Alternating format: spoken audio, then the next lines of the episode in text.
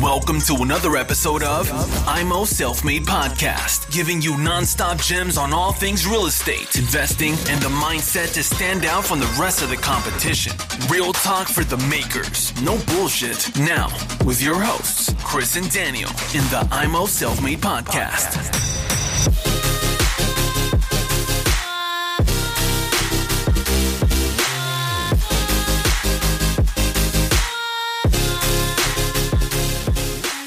Du hast ja vorhin gesagt, dass du in die Scheiße gegriffen hast. Teil, uns, teil das mal mit uns, bitte. ja, sag mal, eine Sache, ich kenne das nicht. Was kennst du nicht? Das, äh, den einen Fehler, den du mal in einem anderen Video mal erzählt hast. Ich kenne das nicht. Ah, kennst du nicht, okay. Das war ein Interview, das mit Alexander Rauer, an das ich des äh, Immopreneur-Kongresses geführt habe, weil mit dem Alex bin ich auch, er ist ein bisschen umstritten, ne, aber ich schätze ihn sehr, weil er sehr offen ist. Ja, sehr offen, wirklich, muss man ganz ehrlich sagen. Ab, absolut, also das finde ich toll. Ne? Finde ich gut. Seine Strategie ist eine ganz andere wie meine. Er hat mich auch vor kurzem wieder ein zweites Mal interviewt, äh, was wir draußen bei mir auf der Terrasse geführt haben, äh, also auch über äh, Videokonferenz.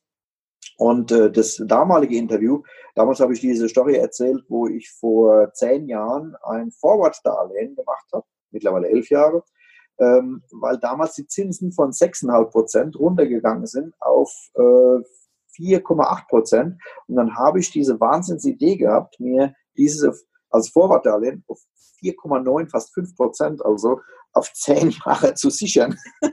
das Ding hat mich, ja genau, das hat mich also rund 150.000 Klopper gekostet, ja, also 150.000 Euronen. Und ähm, das war eine meiner äh, schlechtesten Entscheidungen ever. Aber shit happens. Dafür sind andere Dinge wieder super gut gelaufen. Und genau dieses Objekt, äh, wo ich eben dieses Forward-Darlehen gemacht habe, das habe ich jetzt mit einem äh, siebenstelligen Gewinn, äh, steuerfreien Gewinn weiterveräußert. Also das, da hat sich wieder ausgeglichen. Und das sind halt so Dinge, weißt du, damals hätte ja kein Mensch gedacht, stell dir vor, du hast 9% Zinsen, dann 8%, 7%, auf einmal 6,5%. Ne? Dann denkst du, ach scheiße, wenn die wieder hochgehen auf 7, 8, 9, ne? und dann war es plötzlich 5%. Also wo soll es noch hingehen? Ne? Dass da jemals eine Null vom Komma ist, wie bei meiner letzten Anschlussfinanzierung, habe ich 0,8 Prozent. Ne, Moment, das war sogar eine komplette Finanzierung für ein äh, Sechsfamilienhaus, habe ich 0,8 Prozent auf äh, zehn Jahre gekriegt. Ne? Äh, das, das, wenn dir das damals einer gesagt hätte, dann hättest du sofort in die Klapsmühle angewiesen. Ja? Hm. Das muss man auch mal sagen. Und jetzt ist es umgekehrt. Jetzt können die Jungen sich gar nicht vorstellen, dass es mal wieder 2, 3, 4 Prozent Zinsen gibt. Ich persönlich glaube nicht, dass wir das in den nächsten zehn Jahren sehen werden, weil alle Staaten dieser Welt sind bis unterkante Oberlippe verschuldet und entschulden sich auf dem Rücken der Kleinsparer. Das sind die Dummen bei der ganzen Geschichte. Die, die gezielt gute Schulden machen, nach Robert Kiyosaki, also investive Schulden, die in Objekte reingehen, wo ein guter Cashflow erwirtschaftet wird und die sich quasi von den Mietern die Objekte abbezahlen lassen und darüber hinaus auch noch von einem Überschuss leben können, das sind die Gewinner bei der ganzen Geschichte. Ja? Und äh, die werden in der Regel auch, wenn sie jetzt nicht gerade irgendwelche bescheuerten Lagen gewählt haben oder bescheuerte Objekte gewählt haben, in ein paar Jahren wirklich gut dastehen. Und auch diejenigen, die sich jetzt trauen, langsam wieder in Aktien zu investieren. Also im Moment traue ich dem Frieden nicht. Ich bin halt in Aktien schon seit ja, 35 Jahren tätig und habe mein Depot war mit minus 18 Prozent, ist mittlerweile mit plus 10 Prozent wieder in der jetzigen Lage drin. Da können wir mal ein eigenes, äh, ähm, eigenes Podcast drüber machen. Ähm, das äh, ist schon faszinierend zu sehen, was für Ups und Downs es alles gibt, die wir alle schon miterlebt haben und die die Jungen halt noch nicht miterlebt haben. Die sind jetzt mal in der erstmaligen Situation, dass sie darüber nachdenken müssen, hoppla, sind die Wertzuwächse, die ich bei meinem Investment eigentlich kalkuliert habe in den nächsten Jahren, sind die überhaupt gegeben? Sind die sicher? Das kann keiner wissen. Wenn einer kommt und sagt, hey, ich muss nur jeden Monat 100 Euro zuschießen bei meinem Objekt, dann sagt du hast keinen positiven Cashflow, lass die Finger weg. Ja? Ähm, bei mir kann es im Prinzip egal sein. Alle meine Objekte haben mindestens 7% Rendite. Ich habe jetzt gerade eine Ankaufsprüfung, eins das hat nur 6,2%, aber da musste gar nichts Netto. machen. Netto. Netto. Ja. Und äh, da muss man sagen, hey, das, das passt irgendwie. Ne? Wenn ich jetzt mit einem 3% da ankomme und sage, ja, da habe ich wenigstens mal Geld geparkt, und ich hoffe dann halt darauf, dass das Objekt in zehn Jahren vielleicht 20, 30, 40 Prozent mehr wert ist. Und dann habe ich auch eine schöne Rendite. Und ja, wer sagt dir das? Den Cashflow, den positiven, den hast du jetzt, im Hier und Jetzt. Und der mhm. zählt. Und mhm. die Preisentwicklung, hey, mir ist es völlig wurscht, ob das Sechsfamilienhaus, was ich jetzt gekauft habe, in zehn Jahren genauso viel wert ist, doppelt so viel wert ist oder vielleicht auch 20, 30 Prozent weniger wert ist. Meinen Cashflow, den habe ich jeden Monat. Ja? Mhm. Und davon lebe ich. Ja? Und das ist für mich entscheidend. Wird Okay, also oftmals ist- überschätzt. Also ist dieser Cashflow dir unheimlich wichtig und der Wertzuwachs, Ist der kommen geworden. kann oder nicht, ist im Prinzip die äh, Kirsche auf, auf der Sahne oben drauf. Exakt, genau. Das ist wie man Das heißt, so du rechnest damit auch gar nicht. 0,0. Weil ich sage immer, schön, es ist natürlich, wenn du Objekte hast, wo du sagst, ich habe vor kurzem ein, äh, ein, ein, ein Dreifamilienhaus mit 240 Quadratmeter Wohnfläche für 250.000 gekauft in Neustadt. Das ist ungefähr der halbe Preis von dem, was normalerweise bezahlt wird. Ein Träumchen. Toll, freue ich mich. Aber sowas zu finden ist auch äußerst schwierig. Und ich kann halt Leuten in einem Podcast oder auch in einem Video erzählen, guck mal, ganz easy. Weil ich weiß, es ist nicht easy. Da musst du ständig Augen und Ohren offen haben und mit allen möglichen Leuten drüber reden, dass du so Sachen suchst, dass dir so Dinge angeboten werden. Und jeder, der in letzter Zeit recht umfangreiche Immobilienportfolios aufgebaut hat, Mike Baer, was ist auch ein lieber Freund von mir, den kennst du ja auch, nämlich schon. Mhm. Ne? Da ist, glaube ich, mittlerweile 118 Wohnungen, ne? äh, den ich vor viereinhalb Jahren kennengelernt habe. Damals hat er 16 Wohnungen gehabt. Ne? Also faszinierend. Hut ab, Respekt, was er aufbaut. Da mögen manche sagen, oh, das ist aber Harakiri, finanztechnisch und so. Äh, hey, ich habe das Gefühl, der Junge weiß schon genau, was er macht. Aber das ist ein Fulltime-Job. Ja? Der rennt von morgens bis abends rum und verwaltet seinen Kram und ist auf der Suche nach neuen Objekten. Das Mhm. macht man nicht gerade mal so nebenbei, neben einem Mhm. Job. ne? Er hat sich vor über einem Jahr dann selbstständig gemacht, ist aus seinem Job ausgestiegen, macht das jetzt hauptberuflich. Und das ist etwas, was man jungen Menschen immer mit sagen muss. Ihr könnt, wenn ihr einen guten Job habt, euch mal umgucken, da mal eine Wohnung kaufen, hier mal eine Wohnung kaufen. Fangt ruhig mal an mit einer Ein-, Zwei-Zimmer-Wohnung, kriegt mal ein Gefühl dafür, auch für die Vermietsituation. Ja. Vielleicht habt ihr auch das Glück, mal an ein kleines Einfamilienhaus, äh, Mehrfamilienhaus zu kommen, vielleicht ein Co-Investment mit einem Freund zusammen zu machen, wobei ich ja sagen muss, passt auch mit Co-Investments, sollte immer vertraglich sauber geregelt sein. Selbst der beste Freund, mit dem er schon seit Kindergartenzeiten zusammen ist, kann da unter Umständen der verkehrte Partner sein, wenn er insgeheim eine ganz andere Strategie fahren möchte wie ihr. Ja.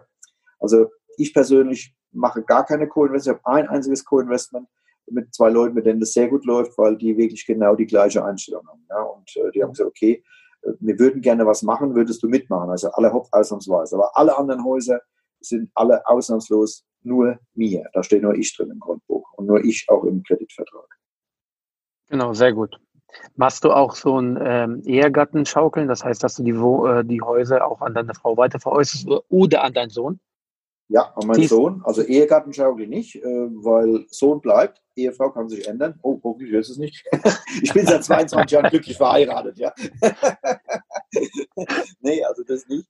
Ähm, also da, da muss ich also ehrlich sagen, das, das könnten wir auch mal mit der, mit der Ehefrau, aber mit meinem Sohn war das sehr praktisch. Kann ich auch mal gerade aus dem Nähkästchen plaudern. Das ist Ja, bitte. Das habe ich vor 20 Jahren gekauft äh, und habe damals, ja, ich kann mal, ich lege mal Butter bei den Fische, auch mit Zahlen. Ne?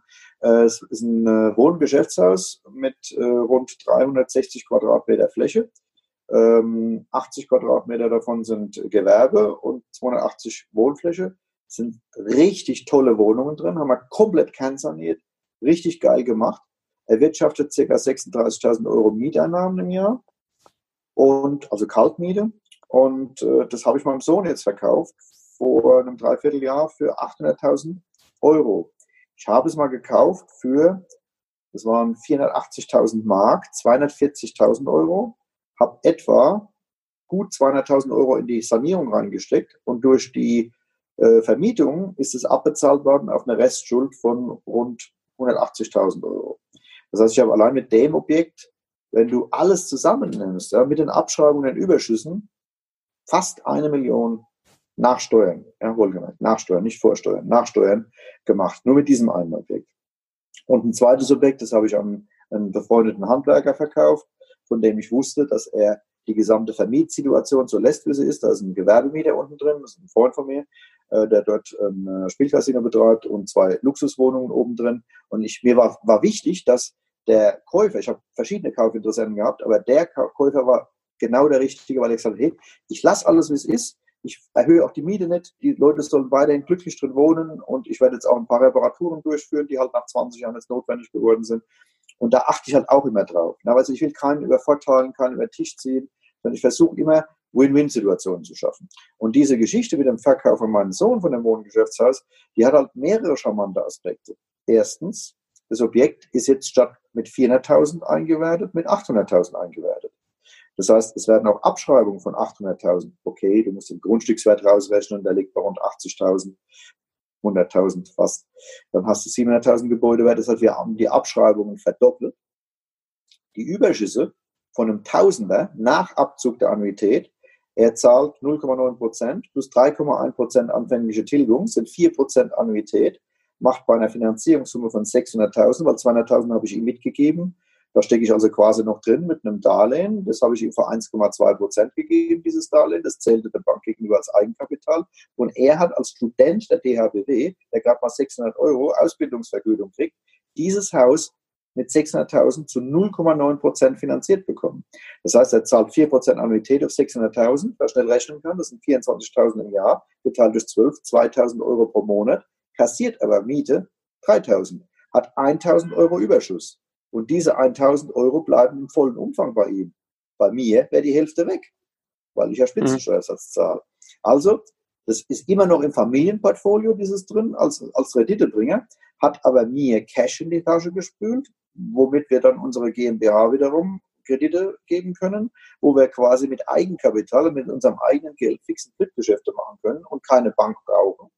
Wenn wir möchten, können wir trotzdem über Euribor finanzieren, aber wir brauchen es nicht. Wir können ganz schnell sagen, eine Wohnung 100.000, wupp, kaufen wir, haben wir auf dem Konto rumliegen. Ne? Und das ist halt eine tolle Sache gewesen. Und das ist, wenn du so willst, halt keine Ehegattenschaukel, sondern halt eine Vater-Sohn-Schaukel. Ja? Und in zehn Jahren, gucken wir mal, was ist. Also das Objekt ist auch direkt neben meinem Privathaus gelegen. Ich würde das, glaube ich, nie verkaufen wollen. Also höchstens in neun Jahren, dass ich von meinem Sohn wieder zurückkaufe. Ne? Dass wir es dann auf diese Art machen. Mhm wenn ja, ich dann Rentner bin und clever. eh nicht mehr viel Geld habe. Ne? Ja, gut, das sind also Dinge, das war eine Idee gewesen, die hatte ich von einem, die kam mir nachts plötzlich. Ne? Also ich habe da vorher noch nie was von gehört gehabt und also, hey, eigentlich wäre es schade, das Objekt an jemanden Fremden zu verkaufen. Warum kannst du meinen Sohn kaufen? Da hätte ich aber nie gedacht, dass mein Sohn, ohne dass ich eine Bürgschaft gebe, das muss ich auch dazu sagen, also er hat es gekriegt, diesen Kredit, weil die Bank gesagt hat, was hat er für Lebenshaltungskosten? Also die gehen gegen Null. Der hat sein Apartment bei uns im Haus, das Auto wird von uns bezahlt, der Kühlschrank ist in uns gefüllt, also hat die Bank geschrieben, Lebenshaltungskosten null. Ja? Er kriegt 600 Euro Ausbildungsvergütung und 1000 Euro Überschuss. Das heißt, er hat jetzt für Sie 1600 Euro frei verfügbares monatliches Einkommen. Da kann jetzt die nächste Wohnung mit dem Ganzen kaufen. Ne? Hat funktioniert. Ne? Und wohlgemerkt, nicht, weil Daddy dafür gebürgt hat, sondern weil er dieses Geschäft selbst durchgeführt hat. War natürlich eine absolut geile Nummer, weil er damals gerade angefangen hat, an der DHBW Immobilienwirtschaft zu studieren und er die Theorie dort hervorragend vermittelt bekommt und jetzt weiß, wie Notar funktioniert, wie die ganzen Bankgespräche sind. Er war quasi live dabei und hat das Learning by Doing genannt. Und das mit 19 Jahren. Ne? Was kann dir Besseres passieren? Ich hätte mir das gewünscht, wenn ich das damals auch gehabt hätte. Ich, gut, ich bin im Unternehmerhaushalt groß geworden. Mein Vater war Elektromeister, Selbstständiger. Wir haben eine Firma gehabt mit 20 Angestellten in der Spitze. Und da habe ich also auch schon ein bisschen gelernt. Meine Eltern haben auch drei Wohnungen gehabt. Ne? Aber die haben sie mehr oder weniger notgedrungen gekauft, weil wenn du damals einen Auftrag kriegen wolltest für eine Wohnanlage mit 30 Objekten, dann hieß es immer, ja, sie kriegen einen Auftrag, wenn sie eine Wohnung kaufen. So kam mein Vater, der nie Wohnungen gekauft hätte, halt zu seinen paar Wohnungen. Ne? Und ähm, ja, also, im Nachhinein hat er auch gesagt, hätte er das gewusst, hätte er in den 70er Jahren natürlich wesentlich mehr Wohnungen gekauft. Ne? Und, äh, und dann fing ich dann plötzlich mit dem ganzen Kram. Da hat er auch erst sehr skeptisch äh, die Sache. Er ist leider vor viereinhalb Jahren, fünf Jahren verstorben.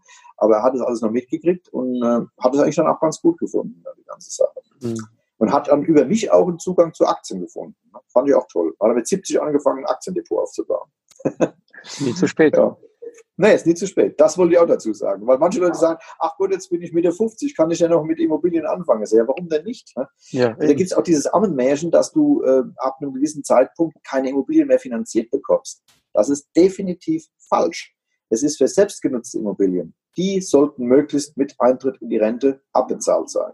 Aber wenn du eine vermietete Cashflow-Immobilie hast, dann kannst du mit 80 noch eine kaufen. Weil die Bank sagt, nach Abzug des Sicherheitsabschlags, sind wir immer noch in der Sicherheit drin, ja, dann kannst du auch mit 80 noch eine Wohnung oder ein Mehrfamilienhaus finanziert bekommen. Vielleicht zu hm. nicht ganz tollen Konditionen, also nicht, nicht Top-Konditionen, dann zahlst du halt 0,1, 0,2 Prozent mehr Zinsen, aber es ist möglich. Ja. Das ist also definitiv falsch, wenn die Leute sagen, dass man im Alter keine Cashflow-Immobilien mehr finanziert bekommt. Bin das beste Beispiel. ja. Du bist ja noch jung. Ja, gut, das ist verhältnismäßig. Ja, also, ne. Kannst du ausrechnen, ne? wenn ich mit Mitte 20 angefangen habe und bin jetzt äh, 30 Jahre im Geschäft, dann weiß ich, wie alt ich bin. Ja. Und dann kannst du ist ja super. 60er, 60er Baujahr, oder? Exakt, ja. Genau 60er?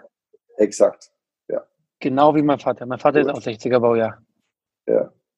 Kann ja, aber nicht verstehen, dass ich Immobilien mache. Ehrlich, nicht? Nee, nee, der ist nicht so ein Freund davon. toll. Ich finde es toll, wir haben uns im Vorgespräch darüber unterhalten, du hast auch erzählt, mit wie viel Eifer du dabei bist und das machst. Also Hut ab, wirklich Respekt, ohne jetzt Lobhudelei betreiben zu wollen. Ich finde es immer toll, wenn ich junge Menschen kennenlerne, deswegen gehe ich auch gerne auf die Stammtische. Ne? Ich ermuntere die immer und sage, Kinas, ich finde es klasse, was ihr macht, nur bitte seid nicht so ungeduldig. Ja? ja. Versucht nicht jetzt unbedingt das Rad neu zu erfinden und jetzt hier auf Teufel komm raus wachsen zu wollen, sondern macht es mit Maß und Ziel, konsolidiert auch mal zwischendurch, guckt mal, dass ihr eure, eure Mieten nachhaltig erzielt, mit Leerstand möglichst keine Probleme habt. Ich habe toi, toi, toi, das ist auch eine Glückssache, äh, auch der Tatsache geschuldet, dass meine Mieteauswahl sehr streng ist, noch nie einen einzigen Monat Leerstand gehabt in 30 Jahren. Also das zum Thema Risiko mit Leerständen. Wenn du ordentliche Objekte hast, selbst in Gegenden, wo die Leute immer sagen, ob das so eher Pampa. Ich habe in Rockenhausen, das ist Nordpfalz, ich habe drüben im, im Odenwald äh, ein Mehrfamilienhaus gekauft. Auch dort wollen Leute ordentlich wohnen. Ja. Es muss aber guter Wohnraum sein mhm. und äh, es muss eine gute Verkehrsanbindung da sein, dass die Leute innerhalb von einer Viertelstunde, 20 Minuten zu einem Arbeitsplatz gelangen können. Mhm. Und warum soll dort keiner wohnen wollen? Selbst Kaiserslautern mhm. oder das umstrittene Pirmasens, wo junge, also dort habe ich jetzt noch kein Haus gekauft, aber ich habe mich auch dort umgeguckt. Ne? Da kriegst du durchaus noch 8%er, 10%er. Ja? Das kannst du doch noch realisieren. Da sagen viele, ja, aber da ziehen doch die Leute weg und ah, die Sozialproblematik. Also ja, klar gibt's die. Aber was steht dort leer? Die runtergeranzten Schimmelbuden. Aber ordentlicher Wohnraum, der wird immer vermietet. Und wenn du bei 5,50 Euro Quadratmeter Vermietung eine achtprozentige Rendite fahren willst oder kannst, wo, wo ist da das Risiko? Wo sollen die Mieten hin? Sollen die dann runtergehen auf 3 Euro, 2 Euro oder negativ? Ja, du kriegst doch Geld äh, als Mieter, wenn du dann drin wohnst. Das ist ja illusorisch, das wird es nie geben. Ne? Wenn du dann allerdings in die Münchner Innenstadt gehst und ein Objekt kaufst mit Faktor 33, wo du dann gerade mal so deine 3% äh, hast, äh, Rendite, das ist nur etwas für Kapitalanleger, die ein paar Millionen geerbt haben und jetzt nicht wissen, wohin mit dem Geld. Für einen Investor wie uns, die Geld mit Geld verdienen wollen, also die investieren wollen und mit äh, den Immobilien äh, Geld verdienen wollen, positiven Cashflow generieren wollen, sind solche Gegenden völlig out of the world. Also absolut uninteressant. Vollkommen richtig. A-Lagen packst, du, A-Lagen packst du dein Geld, B- und C-Lagen ja. verdienst du dein Geld. D-Lagen muss man vorsichtig sein. D-Lagen muss man vorsichtig sein, absolut ja, ja. richtig. Ne? Äh, weil natürlich gibt es Gegenden, wo ich sagen würde, naja, wenn du jetzt in die Uckermark gehst, wo unsere beide Kanzlerin herkommt, wo also wirklich Fuchs und Hasig gut Nacht sagen, da stehen ganze Dörfer leer, da kannst du auch schön Wohnraum schaffen, da will keiner drin wohnen. Und was das große Problem ist, will ich abschließend zu der Sache auch noch sagen, wenn du in C-Lagen gehst, sollten das halt Objekte sein, die ganz ordentlich dastehen, wo du keine Kernsanierung machen musst. Da kannst du mal eine Wohnung renovieren, einen neuen Bodenbelag, ein Bad neu machen, vielleicht mal die Fenster tauschen oder eine Heizungsanlage, aber bitte keine Kernsanierung mit kompletter Zu- und Abfluss, äh, mit Außendämmung, weil das kostet dort genauso viel Geld wie in Mannheim oder in München also annähernd. Wenn die Handwerkerpreise vielleicht etwas höher in München als jetzt meinetwegen in Kaiserslautern oder in Pirmasens, aber ungefähr das Material kostet das gleiche. Also solltest du dort in C-Lagen nicht so viel Geld in die Hand nehmen müssen, weil du das Geld in der Regel nicht mehr durch die Miete reinholen kannst. Mhm. Ja? Weil du halt nur 5 Euro oder 6 Euro der Quadratmeter Miete bekommst. Und da wird sich meines Erachtens auch nicht wahnsinnig viel verändern. Ne? Weil man muss ja auch mal so sehen, ich versuche mich auch immer in die Lage der Mieter hineinzuversetzen. Wenn du siehst, dass da teilweise 10, 12, 15 Euro aufgerufen werden, der Quadratmeter. Ja, wer soll sich das noch leisten können? Ja? Da sind manche, mittlerweile manche Vermieter auch derart abgehoben, äh, weil sie selbst halt mehr oder weniger gut leben ins Haus und raus, ne? ihren Auto fahren. Ne? Aber Gierig. die haben da irgendwie den, den Kontakt verloren. Ne? Äh, und, mhm. und ich denke da immer auch ein bisschen an die, an die Mieter. Und ich habe immer wann, ich, wann immer ich Wohnungsbesichtigung mache, das erste oder der zweite Satz nach der Vorstellung sagt, hören Sie zu, wenn ich das Haus kaufe, brauchen Sie keine Sorgen zu machen. Ich bin keiner, der innerhalb von den nächsten zwei Jahren die Miete um 20 Prozent erhöht. Auch wenn mir das vielleicht zustehen würde. Sondern ich lasse erstmal ein Jahr alles, wie es ist, gucke mir die Sache an, wenn ich selbst Geld investiere, wenn ich jetzt beispielsweise Fenster austausche, die sind 30, 40 Jahre alt sind, gegen dreifach verglaste Fenster tausche und elektrische Rollläden einbaue, ja, dann erlaube ich mir auch mal eine Mietanpassung. Aber wenn ich an dem Objekt nichts mache und einfach nur die Mieten nach oben treibe, hätte ich persönlich ein schlechtes Gewissen dabei. Dann muss mhm. das Objekt halt schon so gute Rendite haben, dass ich sage, hey, das hat schon 7% Rendite, damit kann ich leben. Wenn ich dann nach und nach was investiere, dann rede ich mit den Mietern und die sagen alle, ja, selbstverständlich, Herr Rausch, wenn Sie da was reinstecken in das Objekt und es aufwerten und wir haben auch Vorteile dadurch, dann sind wir auch bereit, eine Miete, äh, eben eine Mieterhöhung mitzutragen. Aber nicht kommen und sagen, hier, ich bin der neue große Zampano und jetzt zahlt er gleich mal 10% und nächstes Jahr wieder 10% mehr Miete. Das finde ich, das, das passt für mich nicht. Ne? Ja. Nee, Mieter sind Kunden und die muss man dementsprechend behandeln, sehr, sehr gut behandeln. Genau. Sehr gut. Sehr gut. Genau. Du hast vorhin gesagt, ordentlich wohnen. Was bedeutet für dich ordentlich wohnen? Thanks for tuning into IMO Self Made Podcast. Make sure to subscribe so you don't miss any future episodes. Leave a five star review and share this podcast to anyone that needs that kick of real estate motivation they need.